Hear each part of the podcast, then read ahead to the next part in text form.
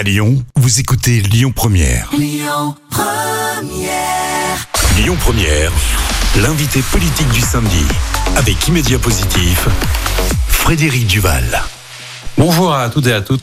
Je suis heureux de vous retrouver pour l'émission L'invité politique le samedi de 11h à midi sur Lyon Première. Une émission qui, vous le savez, est un moment de rencontre, de partage et d'échange avec ceux qui font votre quotidien, les, les élus locaux. Un moment sans a priori ni parti pris d'ailleurs. On cherche à comprendre, à expliquer. On va donc parler d'un arrondissement, en l'occurrence. On va découvrir qui est la femme politique derrière la maire. On va parler évidemment des présidentielles, des enjeux de la métropole. Et je suis heureux pour ça de recevoir la maire du 5e arrondissement. Nadine Georgel, bonjour. Bonjour. Merci beaucoup de nous rejoindre. Alors, euh, on est ravis. Je crois aussi que vous n'êtes pas mécontente et ravie parce que vous me disiez en préparant cette émission que vous aimez bien ce média, la radio. Pourquoi? Qu'est-ce que ça permet à votre avis? Alors tout à fait, Monsieur Duval. Et depuis depuis toujours, je suis euh, grande grande fan de la radio. Où mes journées sont rythmées euh, par certaines euh, certaines radios, bon, notamment euh, France Inter pour ne pour ne pas la, la nommer, mais pas que. Et c'est c'est vraiment des des rendez-vous avec une certaine intimité qu'on retrouve qu'on retrouve avec beaucoup de plaisir. Eh ben, c'est un peu l'esprit de cette conversation et on va discuter ensemble pour découvrir à la fois votre arrondissement, parler des grands enjeux, à la fois des, des élections nationales qui arrivent, mais aussi de ce qui se passe sur la métropole. Mais vous le savez, on, on commence toujours par une question d'actualité. Alors c'est vrai qu'il y a, il y a quelques jours, hein, très récemment, dans votre arrondissement, sur le site de Fourvière, puisque Fourvière est dans le cinquième, il y a euh, une bande de, de jeunes activistes euh, tout à fait euh, sympathiques qui sont venus dérouler sur cette esplanade quand même un peu particulière et bien connue des, des Lyonnais une banderole pour parler en gros d'environnement de la COP 21. On est dans une période électorale.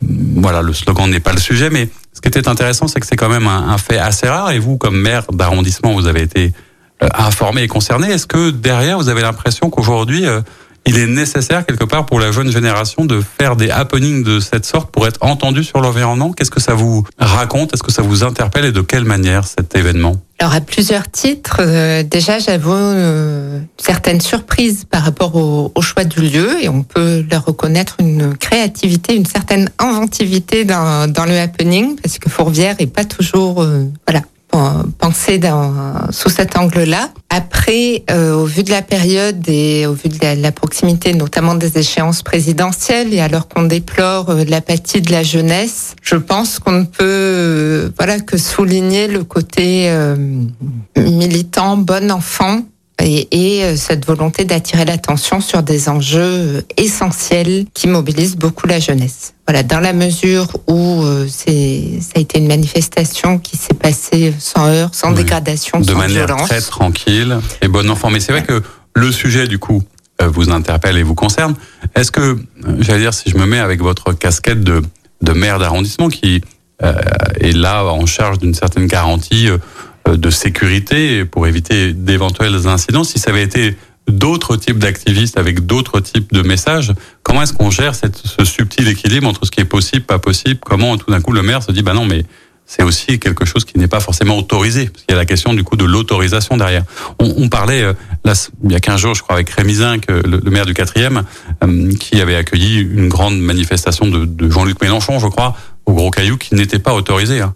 Mais donc ça pose quand même des interrogations parfois, y compris pour les habitants. Tout à fait. Et c'est bien la nécessité de trouver un équilibre entre le respect de la loi, la nécessité de déclarer les manifestations et de respecter la tranquillité publique, la nature des lieux. Sur, moi, je pense que surtout la ligne rouge, c'est euh, l'absence de dégradation, de violence et euh, l'absence de messages haineux. Moi, malheureusement, en tant que maire du 5e, donc j'ai souvent, je reçois des, des, petites informations en direct et euh, souvent, c'est pas des manifestations de cette nature-là. Voilà. Donc à côté de certaines, c'est moins. Voilà. Donc moins je pense que vraiment, on n'est pas sur les mêmes sur les mêmes niveaux de gravité. Alors on va partir, j'allais dire, à la découverte à la fois bien sûr de votre arrondissement tout à l'heure, mais aussi de de la maire, hein, puisque je crois que vous souhaitez, comme vos collègues d'ailleurs, quasiment toutes, qu'on vous appelle la maire. Euh, Qu'est-ce que ça raconte ce choix? Est-ce que c'est évident pour vous? Est-ce que c'est une manière de marquer euh, le féminisme?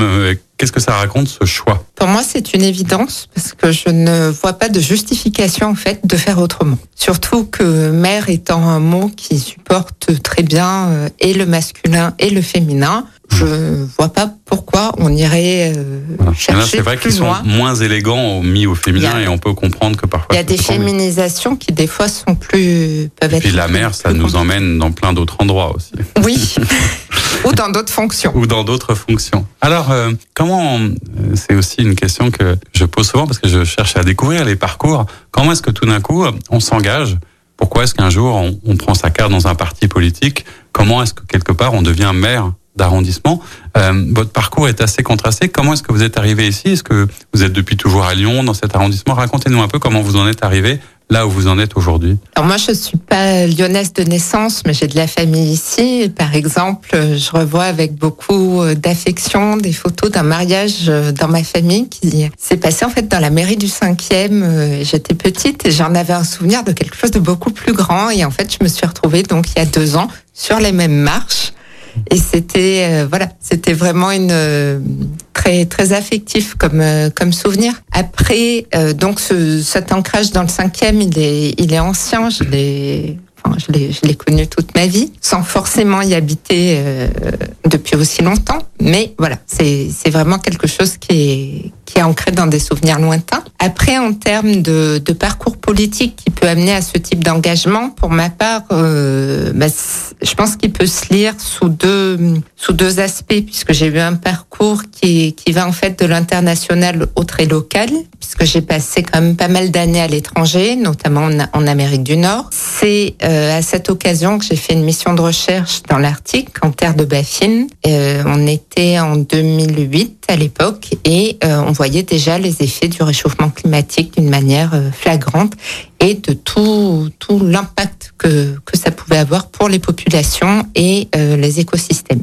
C'est une première prise de conscience Ah de, de cet enjeu écologique majeur. Et derrière, vous avez vécu un autre événement aux États-Unis qui est plus politique et qui parlera Oui. sans doute aussi Alors, davantage à nos auditeurs. C'est un jour d'avoir assisté euh, à la cérémonie d'investiture de Barack Obama. Tout ça, à ça fait. Donc racontait. j'ai- j'étais à l'inauguration de, de Barack Obama pour son premier mandat à Washington. Donc c'était en janvier, il faisait moins 15 et on était 2 millions quand même. Et ça pour moi, ça, je pense que ça a vraiment beaucoup marqué mon imaginaire politique puisque c'était en fait la première fois que je vivais un événement politique dans ma vie d'adulte qui était en fait un événement positif où on, on sentait un engouement et une mobilisation pour un changement politique. Et moi, dans ma vie, bon, j'étais trop petite à l'élection de, François Mitterrand. Je pense que à toute proportion gardée, il y avait peut-être un, mouvement de cet ordre-là. Mais euh, moi, je n'avais connu que des manifestations euh, d'ampleur contre quelque chose. Et jamais pour porter euh, un changement positif.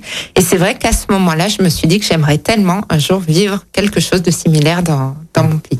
Et c'est comme ça que vous avez dit que l'engagement politique, puisque vous êtes et bien sûr euh, Europe Écologie Les Verts, mais vous avez pris euh, assez tardivement votre carte dans, dans le parti. Pourquoi est-ce que vous avez attendu si longtemps Euh, Est-ce que c'est parce qu'avant on pouvait faire autrement ou c'était devenu une nécessité? Comment est-ce qu'on bascule du coup dans le parti politique entre guillemets? Alors, je pense que pour moi, il y a la question aussi bah, de, de mon parcours de vie. En ayant été à l'étranger, c'était pas forcément une question qui se posait euh, en tant que telle. Puis après, je pense qu'il, comme beaucoup, et puis peut-être euh, dans les, les générations euh, plus jeunes, si j'en suis, euh, si j'en suis encore, un parti politique, c'est pas forcément spontanément ce qu'il y a de plus attrayant. On voit quand même des machines, euh, voilà, des grosses machines, euh, des fois un petit peu opaques, avec euh, comment, euh, voilà, comment l'émotion ou Mm. les différents courants à l'intérieur euh, On peuvent. se dit que c'est pas forcément là que c'est le plus efficace de s'engager. Oui. Pourtant, le, le local, parce que vous parliez de l'international, mais c'est vrai qu'il y a un contraste dans votre parcours entre l'international et le local. D'ailleurs, il y a un autre contraste hein, pour, pour ceux qui suivent et vous nous racontez, vous avez fait à la fois des, des études supérieures à Sciences Po, etc. Et en même temps, vous êtes allé chercher Oui. d'autres types d'engagements plus manuels. Vous êtes comme ça en permanence à aller regarder un peu des, des deux côtés à chaque extrême pour faire une sorte de, de fusion de, de, de cette histoire-là? Oui, mais quelque part, mon engagement euh, chez Europe Écologie, il a démarré par le local. J'ai pas, je me suis pas inscrite sur internet euh, pour avoir ma carte. C'est en rencontrant euh, l'équipe de Lyon et notamment Grégory Doucet que les choses se sont faites euh, petit à petit. Puis ça a été plus d'engagement avec les militants du 5e. Puis ça, ça a En fait, c'est parti du voilà du local pour aller vers un engagement qui s'inscrit dans, dans, un parti national. Mais après, moi, je crois de toute façon beaucoup à le, je crois à l'expérience sensible des choses dans qu'on n'est pas on n'est pas des purs esprits et que c'est dans nos rencontres euh, qu'elles soient euh, avec euh, des personnes, avec des équipes, mais que ce soit aussi avec des lieux, des, des environnements. Je pense que les il y a des, des émerveillements qu'on peut avoir voilà dans, dans la nature ou qui façonnent et qui mobilisent aussi l'imaginaire et l'engagement une capacité à s'ouvrir aussi un petit peu à ce qui se passe et pas simplement à le penser. C'est peut-être d'ailleurs quelque chose qui caractérise hein, la manière de, de, faire de la, la politique euh, au niveau des, des, écologistes. Vous pensez cette ouverture, cette humanité à ce qui se passe euh, chez l'autre et vers l'autre oui, et je, je pense l'autre euh, dans une dans une acception très large. C'est moi je le dis souvent, c'est s'intéresser au vivant au pluriel et au vivant au singulier. Eh ben, on s'intéressera aussi aux vivants du 5e arrondissement dans la deuxième partie de notre émission. À tout de suite. À tout de suite. On se retrouve pour la seconde partie de notre émission L'invité politique le samedi de 11h à midi sur Lyon Première. Je suis toujours avec Nadine Georgel, la maire du 5e arrondissement et par ailleurs conseillère métropolitaine. On parlera évidemment des sujets qui concernent la métropole. Je voudrais qu'on parte un petit peu, euh, Madame la maire, à la découverte de votre arrondissement. C'est vrai qu'on en a des images, mais c'est un arrondissement, on va dire, qui monte et qui descend. C'est-à-dire que du Vieux Lyon à Fourvière jusqu'à Saint-Just, Saint-Irénée, etc., c'est quand même à la fois très étendu et très vallonné. Est-ce que vous pourriez nous le décrire et nous le raconter, cet arrondissement? Avec grand plaisir, parce qu'il est, il est très étonnant, très attachant, justement, euh, en raison de sa diversité. Donc, euh, ce qui vient spontanément en tête, c'est le, Vieux Lyon, mais sachant que la partie basse, on a aussi un petit bout, euh, par exemple, le Quai des Étroits, rarement rarement dans le radar. On a, on est voisin de la muletière à cet endroit-là. On continue jusqu'à l'homme de la Roche de l'autre côté. Et effectivement, après, donc, on a toute cette partie, euh, voilà, qui est de collines, de balmes jusque Fourvière. Et euh, ce qu'il faut se rendre compte, c'est que euh, quand on est à Saint-Just, on est à peu près qu'à un tiers du cinquième. Donc, il y a les deux tiers qui sont encore derrière. Et ça continue à monter et, et descendre jusque Ménival donc qui est euh, frontière euh, Tassin, euh, La Plaine, Val d'Eau donc qui est plus côté. Ça remonte jusqu'à Francheville, Sainte-Foy, avec la fameuse démarcation du, commandant On est limitrophe de, de plusieurs communes. D'accord. Ça ça crée pas de problème d'ailleurs de, de, discussion parce que parfois sur des projets et, c'est vrai les gens le voient pas forcément. On change de rue, on change de commune en fait. Il y a parfois des endroits où ça discute un peu plus où vous êtes obligé de d'aller échanger avec vos collègues pour voir comment on fait sur un carrefour, sur un équipement, ce bah, genre de choses. La nature, euh, c'est la nature de l'activité politique de, de discuter des projets, mais comme on discute aussi avec les voisins du 9e. Quand on est sur Barthélemy Buyer, bah, on discute avec euh, avec le 9e. Avec vos différents collègues. Alors. Qu'est-ce que vous vouliez faire hein, quand vous vous êtes présenté avec votre équipe? Quel était le projet sur cet arrondissement? J'allais dire, euh, comment à la fin de votre mandat, vous voulez le laisser, le transformer? Qu'est-ce qu'il y avait d'important à y faire dans cet arrondissement? Alors, je pense qu'on a on a abordé euh, ce mandat sous, sous deux aspects qui sont deux deux approches plus générales qui sont euh, justice environnementale et justice sociale. Donc, on a la question euh, d'un arrondissement qui est très vert et c'est c'est vraiment ce qui participe à la qualité de vie.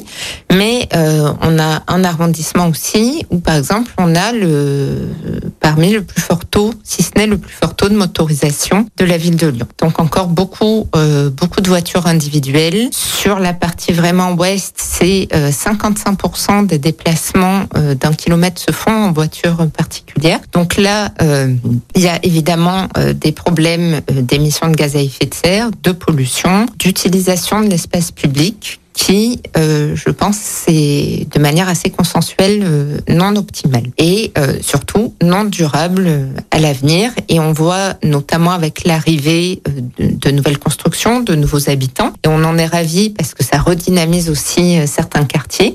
Mais euh, c'est inimaginable que tout le monde vienne avec, que tous les foyers viennent avec une ou deux voitures. C'est pas une question d'idéologie, c'est une question de bon sens et de responsabilité vis-à-vis de l'avenir. Il faut arriver à développer d'autres types euh, de mobilité. C'est vrai que le cinquième, du coup, est la, la porte d'entrée lyonnaise de l'Ouest lyonnais, pour le coup. fait. Et c'est vrai que quand on reçoit l'ensemble des élus, que ce soit des élus d'arrondissement, de la ville de Lyon ou effectivement les voisins des communes limitrophes, la question de l'accès pour les gens qui viennent de l'Ouest lyonnais à Lyon est un vrai sujet. On parlera peut-être tout à l'heure un peu du transport par câble, tout ce qui a agité un petit peu le Landerneau, du métro E. Vous êtes administratrice du Citral, on pourra en parler, mais c'est un sujet, donc ça arrive un peu chez vous et c'est là où ça peut engorger aussi quelque part. Et... Oui, et en fait, on a, euh, c'est même plus que ça, on a trois types de, de, circulation automobile euh, dans le cinquième. On a donc la circulation qui est intra-cinquième, les habitants qui, qui se déplacent. On a les déplacements métropolitains. Voilà, de Tassin ou, centre-ville euh, ou autre. Mais on a aussi un troisième type de transport, de, de circulation auquel on pense moins, c'est les flux touristiques. Chaque année, c'est 2 millions de gens qui montent à Fourvière. Mhm. Et euh, on aimerait qu'ils montent euh, moins, voire plus. avec le funiculaire. Euh, avec le funiculaire, ils peuvent y aller autant qu'ils veulent. Avec les gros bus, beaucoup moins. C'est vrai que c'est aussi un endroit qui est parfois victime de son succès et que ça cristallise beaucoup, beaucoup de monde. Alors, justice environnementale, c'est une autre manière d'aborder les transports, les mobilités, on y reviendra. Et qu'est-ce que vous mettez derrière vous, la, la justice sociale alors, justice sociale, on... enfin, l'état de fait au sortir de la mandature précédente, c'est euh, par exemple un taux de logement euh, social qui était à 15%.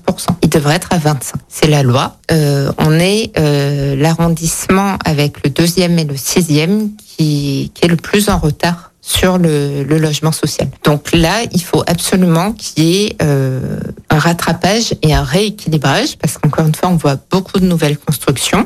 Ça, c'était des droits à construire qui étaient acquis précédemment, des permis de construire qui ont été délivrés sous la mandature précédente et qui, euh, cause Covid et tout ça, sortent tous en même qui, temps. D'ailleurs, pour ma gouverne et pour information, qui donne les permis de construire? Est-ce que c'est le maire d'arrondissement? C'est le maire de Lyon? Comment ça se passe? On vous demande votre avis sur ces sujets ou pas? euh, Oui, alors c'est euh, l'adjoint, euh, l'adjoint urbanisme à la ville de Lyon, donc là en l'occurrence Raphaël Michaud, et euh, la mairie d'arrondissement a un avis d'opportunité mais c'est pas un avis contraignant et c'est arrivé dans le passé qu'on passe par-dessus. Pas sous notre mandature, mais euh, Vous essayez d'avoir quand même une forme de cohérence et vous discutez pour que vous puissiez être entendu sur votre arrondissement, parce que je le rappelle aussi, et c'est un des sujets qui est important, hein, qu'on découvre au fur et à mesure, c'est qu'un maire d'arrondissement a un certain nombre de, de pouvoirs, mais euh, d'animation, de, de communication, d'échange, mais n'a pas tous les pouvoirs ou tous les leviers qui sont soit à la ville de Lyon, soit même parfois à la métropole. Tout à et donc c'est pas toujours évident, même peut-être un peu frustrant parfois de ne pas pouvoir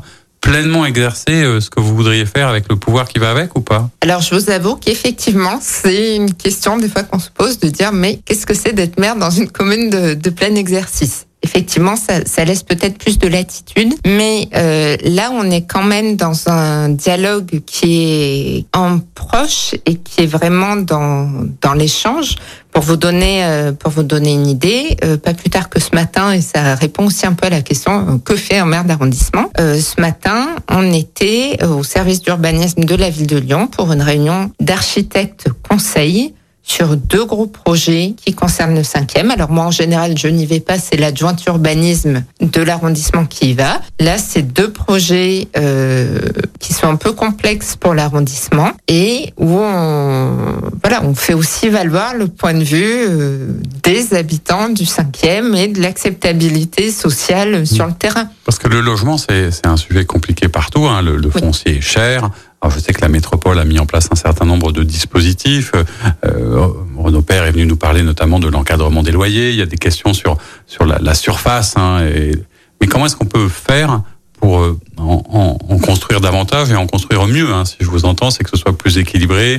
Plus accessible et que ça permette aux gens de rester dans l'arrondissement et de ne pas être obligés de partir. Hein. C'est ça le, le, combat qui est derrière. Il y a deux, il y a deux éléments. C'est que oui, il faut que tout le monde puisse se loger. Moi, je, je peux vous donner des prix, par exemple, dans les, les constructions euh, neuves là qui sortent et qui sont là, on est vraiment sur le marché privé, on est autour de 6005 le mètre carré. Voilà. Donc euh, tout le monde mesure bien la difficulté d'accès euh, pour un couple de salariés qui n'auraient pas d'apport et tout ça. C'est qu'on est quand même sur des, des montants d'achat très importants. Donc ça, euh, le rééquilibrage, il doit se faire avec le logement social, sachant qu'il y a plusieurs catégories de logement social. Donc euh, ça concerne aussi les classes moyennes salariées. Donc ça, il y a un, premier volet euh, d'accès, enfin que ça soit accessible à tous. Et euh, le deuxième volet, c'est qu'on ait aussi des constructions qui s'intègrent dans l'existant, euh, l'existant dans le patrimoine bâti, patrimoine naturel. Et euh, ça, moi, je suis extrêmement attentive, qui ne dégrade pas l'atmosphère ou la, la, vie d'un quartier. Voilà. Donc ça reste cohérent et qu'on garde une espèce de vie de quartier.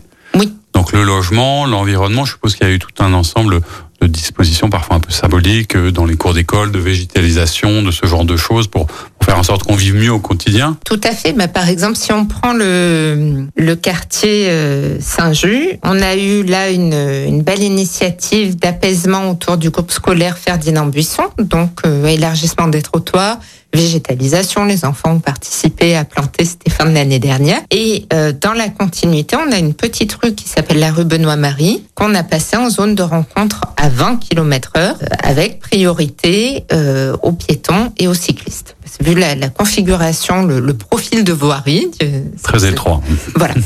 Et euh, voilà, pour, que ça soit cohérent, c'est pas juste végétalisé. Il faut que ça, ça vienne dans. C'est souvent à l'échelle d'un quartier ou d'une partie de quartier qu'il faut repenser pour que ça soit euh, agréable à vivre et que ça, ça incite les gens bah, aussi à pas prendre leur voiture. C'est-à-dire que derrière le combat, bon, qui est aussi évidemment de celui de limiter hein, la place de la voiture, c'est clairement euh, le parti pris de la, la, municipalité actuelle. Il y a aussi, euh, moi ce que j'entends, et quelque part, euh, c'est aussi une autre manière de le regarder, là, parce qu'on entend souvent un peu le, le, côté apaisé, le côté partage, comme s'il fallait aussi laisser la place à chacun dans son expression, que ce soit à pied, en vélo, en poussette. Enfin, il y, y, a cette notion-là dans la manière dont vous, vous voulez refaire les mobilités en ville? Oui, et je pense que c'est aussi réfléchir à, à l'usage et à l'occupation de, de l'espace public. Parce que bon, c'est c'est souvent dit mais je pense qu'il faut il faut pas que ça soit vu comme euh, les uns contre les autres. C'est pas l'automobile contre le vélo contre les piétons. Parce que dans la vie de chacun on peut passer de l'un à l'autre. On peut être automobiliste et puis après euh, piéton avec sa poussette c'est voilà c'est pas exclusif l'un de l'autre mais euh, quand on regarde qui occupe l'espace les malheureusement les automobiles est souvent occupé par une seule personne. Et c'est pas euh, pour stigmatiser ou pour culpabiliser, c'est un fait. Et on peut tous des fois s'y retrouver. Il y a une, une suroccupation euh, de pas du, des véhicules particuliers. Alors sauf sur les sujets qui concernent votre arrondissement, mais pas seulement, il y a évidemment la question de, de la ville 30, hein, c'est le 30 mars, et on va devenir une ville 30.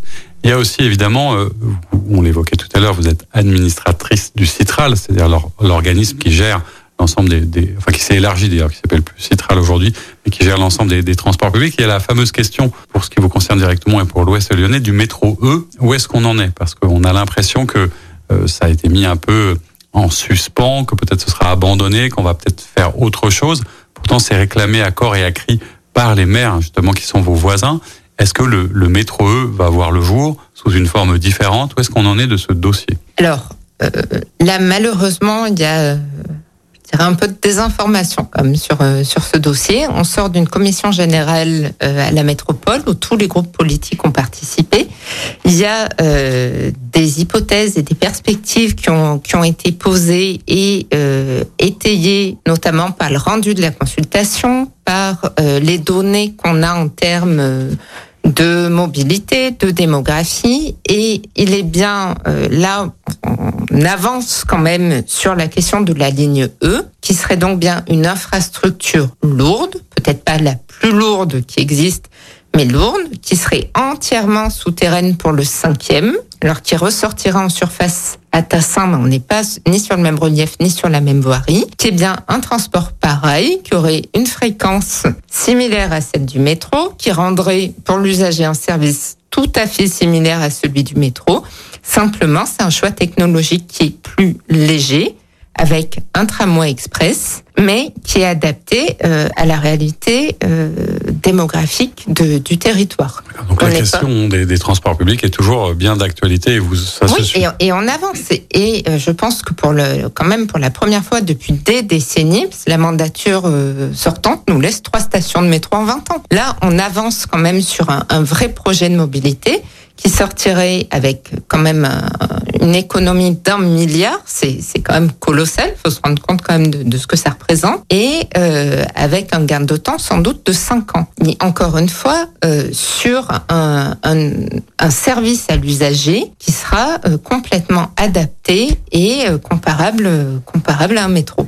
Je vais juste me permettre de donner un exemple de ce qui se fait en France et aussi pour pointer que ce n'est pas une marotte écologiste. Euh, la ville de Nice a un métro souterrain qui fonctionne très bien et les gens sont, ravis de l'utiliser. Alors on peut pas passer, j'allais dire partir du 5e arrondissement sans parler un peu de culture parce qu'effectivement les nuits de Fourvière, mais pas simplement c'est un événement majeur. En quoi la culture pour vous est, est un sujet, je vais dire un sujet politique? Et qu'est-ce qu'il y a derrière cette possibilité de retrouver des choses essentielles au-delà des concerts. Mais qu'est-ce que vous faites vous concrètement pour la culture dans votre arrondissement? Alors la culture, c'est quand même bien le lien, et on l'a vu là avec ces différents épisodes de confinement, de, de moindre accès aux manifestations aux offres culturelles. C'est quand même ce, ce, qui fait sens. Et nous, de notre côté, on a poussé par exemple deux, deux manifestations euh, sur les, les, deux années là de notre mandat en lien avec le 8 mars. Une euh, qui concernait euh, l'exposition matrimoine, c'est-à-dire de rendre visible euh, des femmes qui ont une inscription ou qui devraient en avoir davantage dans l'espace public. Par exemple, on a un quartier Sœur Janin, mais qui, qui sait euh, qui est Sœur Janin? Et là, cette année, on a une autre exposition avec de très très belles photos que je vous incite et vous invite à aller voir sur les, les grilles du parc de la mairie, sur des parcours de femmes du 5e. Bon, eh ben on ira regarder ça, on donnera l'information à nos auditeurs et on se retrouve en tout cas pour la troisième partie de nos émissions dans quelques instants. À tout de suite. On se retrouve pour la troisième partie de l'émission L'invité politique de 11h à midi le samedi sur Lyon Première, toujours avec la maire du 5e arrondissement Nadine, Jorvel, pardon. Alors on parlait, Madame le maire, de votre arrondissement qu'on découvrait hein, dans sa diversité et dans son étendue. On va aussi euh, parler un petit peu, parce que c'est le sujet de de l'élection qui approche et qui se rapproche, euh, cette élection présidentielle. Parlez peut-être un peu de, de, votre candidat, Yannick Jadot. Alors vous avez participé certainement aux primaires et c'est aujourd'hui votre candidat. Qu'est-ce que vous en pensez? Comment ça se passe? Moi, quand j'interviewe euh, vos collègues, quand on discute ensemble, on se dit qu'il y a quand même une sorte de contradiction apparente, peut-être. C'est que tout le monde a la sensation, le sentiment qu'il y a une urgence écologique et en même temps ça se traduit pas pour l'instant dans les intentions de vote. Comment vous expliquez ce décalage? Alors déjà, je pense qu'il faut euh, il faut prendre les les sondages et les anticipations de vote euh, avec prudence. Après, euh, déjà, évidemment, euh, pense que c'est c'est Yannick Jadot qui porte le plus clairement et fortement le, la question écologique, mais euh, on voit qu'elle est reprise quand même dans, dans différents programmes. Il y a euh, très souvent des comparaisons, des évaluations de qui est le plus pointu sur telle ou telle ou telle question. Mais euh, je pense que vraiment cette cette question de bah, de l'urgence écologique et sociale, elle est quand même dans l'ADN des Verts, qu'il est quand même dans la meilleure position pour, pour porter ce programme. Alors c'est le plus pointu, euh, le plus compétent certainement, le plus avancé. Hein, et en tout cas, c'est le positionnement qui, est le sien et qui est le vôtre. Et en même temps, ça ne crante pas tout à fait, comme si euh, on se disait peut-être bah, ça ne suffit pas, ou alors est-ce que peut-être que ça va trop vite? C'est un peu, par exemple, le procès qu'on a fait au tout début. Je sais pas si ça continue, mais avec cette nouvelle majorité écologiste à Lyon, d'aller un peu vite, d'être un peu excessif. Hein. Est-ce que est-ce que c'est du même ordre ou est-ce qu'il faut vraiment aller vite et il faut faire comprendre qu'il faut aller vite? Alors évidemment qu'il faut aller vite. On est on est déjà extrêmement en retard. C'est voilà, il suffit de lire le, le dernier rapport du GIEC. On est très en retard. On est déjà sur une trajectoire qui est, qui est difficilement euh, Mais après, je, je pense qu'il y a, il y a aussi une, il y a une peur du changement. Euh, parce que quand on dit, par exemple, c'est excessif, euh, moi j'aimerais savoir en quoi, en quoi ça l'est. Mais que ce soit au niveau local ou euh, au niveau national, qu'est-ce qui est à ce point excessif? Maintenant, euh, on voit qu'il y a quand même une. Est-ce que c'est de la peur? Est-ce que c'est du conservatisme par rapport à certains euh, certains changements ou certaines évolutions qui très certainement, enfin, je pense qu'on est de plus en plus nombreux à, être convaincus, améliorer la vie, mais même au quotidien? Quand on plaide euh, pour euh, la rénovation énergétique des bâtiments, euh, c'est du confort pour les gens, c'est de l'argent à économiser sur sur sa facture quand on propose des alternatives de transport ou par les mobilités actives ou par les transports collectifs, ben, c'est encore une fois de l'argent qui est économisé à la pompe. C'est aussi du stress en moins de pas être dans les bouchons, des choses comme ça. Donc, je trouve que c'est. À titre individuel, en fait, on, a l'impression, hein, comme citoyen, on se dit que on peut le mesurer, qu'on peut peut-être parfois, à son niveau, faire un certain nombre de choses. Hein, pour gérer ses déchets, moins consommer, etc., etc. Mais parfois, on a une forme de peut-être de découragement face à l'étendue du problème, et on se dit bah oui, mais moi tout seul avec mon sac de compost, qu'est-ce que je peux faire face à à la Chine qui consomme, à, oui, aux industries qui continuent. Est-ce qu'on se sent pas un petit peu tellement petit que ça finit par euh, s'arrêter? mais Justement, dans quelques jours, qu'est-ce qu'on peut faire? C'est mettre un bulletin. Déjà, aller voter, c'est absolument essentiel, et euh, d'essayer de voter. Moi, il me semble que là, il faut voter face à des des enjeux qu'on a face à nous, que ce soit climatique, que ce soit géopolitique, qui sont euh, qui sont absolument majeurs et, euh, extrêmement graves. Merci. On, on considère que c'est important et on peut aussi se mettre à la place des électeurs, euh, sauf si je me trompe. Mais vous me direz, est-ce que lorsqu'on est écologiste, on est quand même toujours à gauche sur l'échiquier ou c'est pas le sujet? Parce que c'est vrai que beaucoup de citoyens, d'administrés, de Lyonnais se sont dit, bah peut-être que la gauche au sens large aurait pu peut-être davantage s'entendre, davantage s'unir et que la voix aurait été mieux portée, plus forte si on s'était mis d'accord et que là l'éparpillement ne permet pas vraiment d'imaginer une alternative. Et euh, ce sujet du, du, vote utile commence à prendre de plus en plus d'importance. Comment on peut lutter quand on est écologiste contre ce sentiment de bah, de toute façon ça va pas servir assez, c'est un peu tard. Comment est-ce que vous vous, mettez en place un dispositif pour essayer de lutter contre ça Alors par rapport à l'inutilité du vote? Oui, ou non par rapport au fait que les gens vont aller voter utile en se disant bah, peut-être que le candidat entre guillemets du bloc de gauche qui est le plus en avance c'est Jean-Luc Mélenchon. Essayons de faire quelque chose et lui il fera quand même peut-être un peu d'écologie. Parce que vous voyez par exemple récemment Yannick Jadot, on l'a interrogé et c'est légitime. Hein. On lui dit bah, si jamais il y avait un second tour, euh, Macron-Mélenchon, pour qui votre, euh, allez-vous voter? Il dit bah c'est pas mon sujet. Et en même temps, peut-être que c'est intéressant d'expliquer qu'il pencherait plus peut-être d'un côté que de l'autre. Ça peut semer peut-être la confusion dans, votre électorat. Enfin, j'essaie de comprendre pourquoi ça n'avance pas plus vite. Oui, mais en même temps, le temps médiatique, il me semble, cherche à aller trop vite. On n'a pas encore fait de premier tour, qu'on est déjà à se poser des questions sur le deuxième tour. Moi, je vais vous rappeler quand même ce euh, deuxième tour que personne n'avait vu venir, c'était euh, Chirac-Le Pen. Et tout le monde avait euh, pensé Jospin, et on a eu Le Pen au second tour. Donc moi, je pense qu'il faut prendre les choses dans l'ordre où elles se présentent. Là, on est d'abord sur un premier tour. Et je pense qu'il faut que les gens votent selon leurs convictions. Et c'est ça, le, le vote utile, c'est quand même de pousser de pousser sa préférence. L'élection est là pour ça plutôt que euh, d'imaginer des stratégies qui sont euh, difficiles à, à, sécuriser puisqu'elles prennent en compte le, ce que les autres vont faire. Alors, dans les sujets, hein, et on le voit bien, et, vous l'évoquez à l'instant sur l'importance d'aller voter, je crois qu'on partage tout, ça, euh, une des clés visiblement de cette élection, c'est à la fois la question de l'abstention, parce qu'on n'a jamais été visiblement aussi proche d'une abstention record. Et dès lors, et derrière, la question du vote, notamment de la jeune génération, dont on a l'impression qu'elle, elle est très consciente des enjeux climatiques et qu'en même temps, elle va pas voter.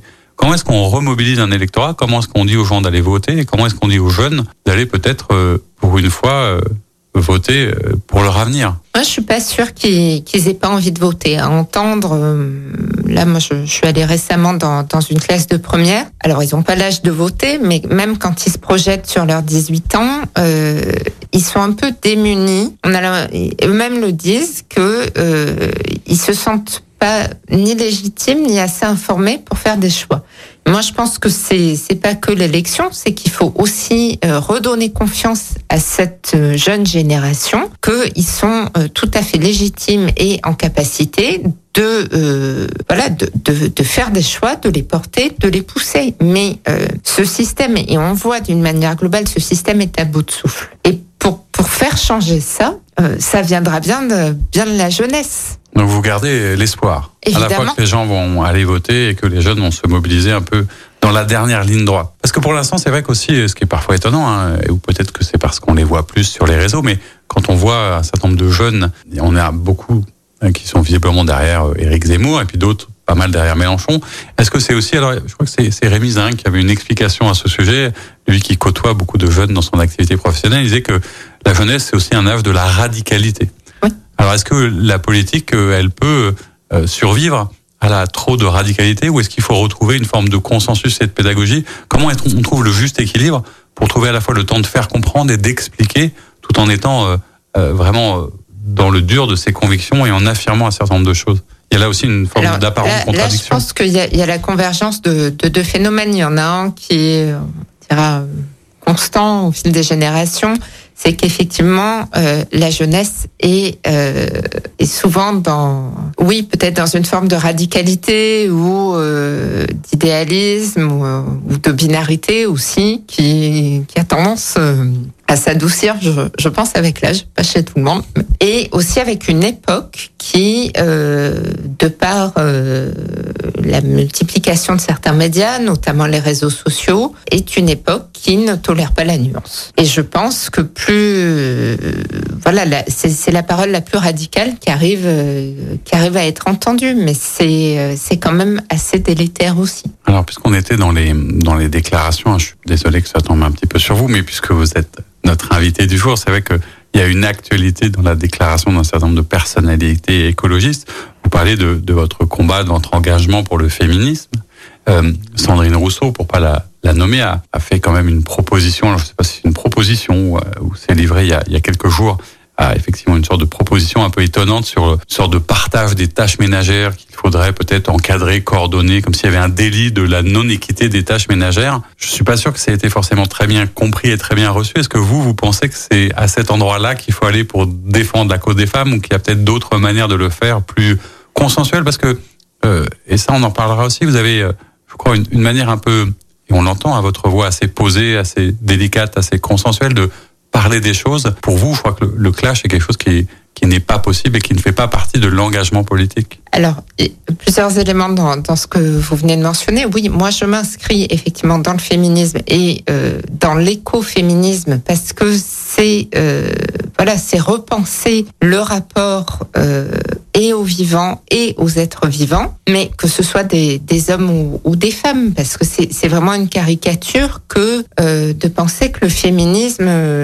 c'est être contre les hommes, pas du tout. Et on voit, il y a aussi des paroles d'hommes de plus en plus euh, de, ce que de ce qu'une forme de masculinisme peut imposer aussi aux hommes. C'est c'est pas forcément euh, confortable euh, ni pour les femmes ni pour les hommes. Après, je pense que on peut être d'accord sur bien des constats.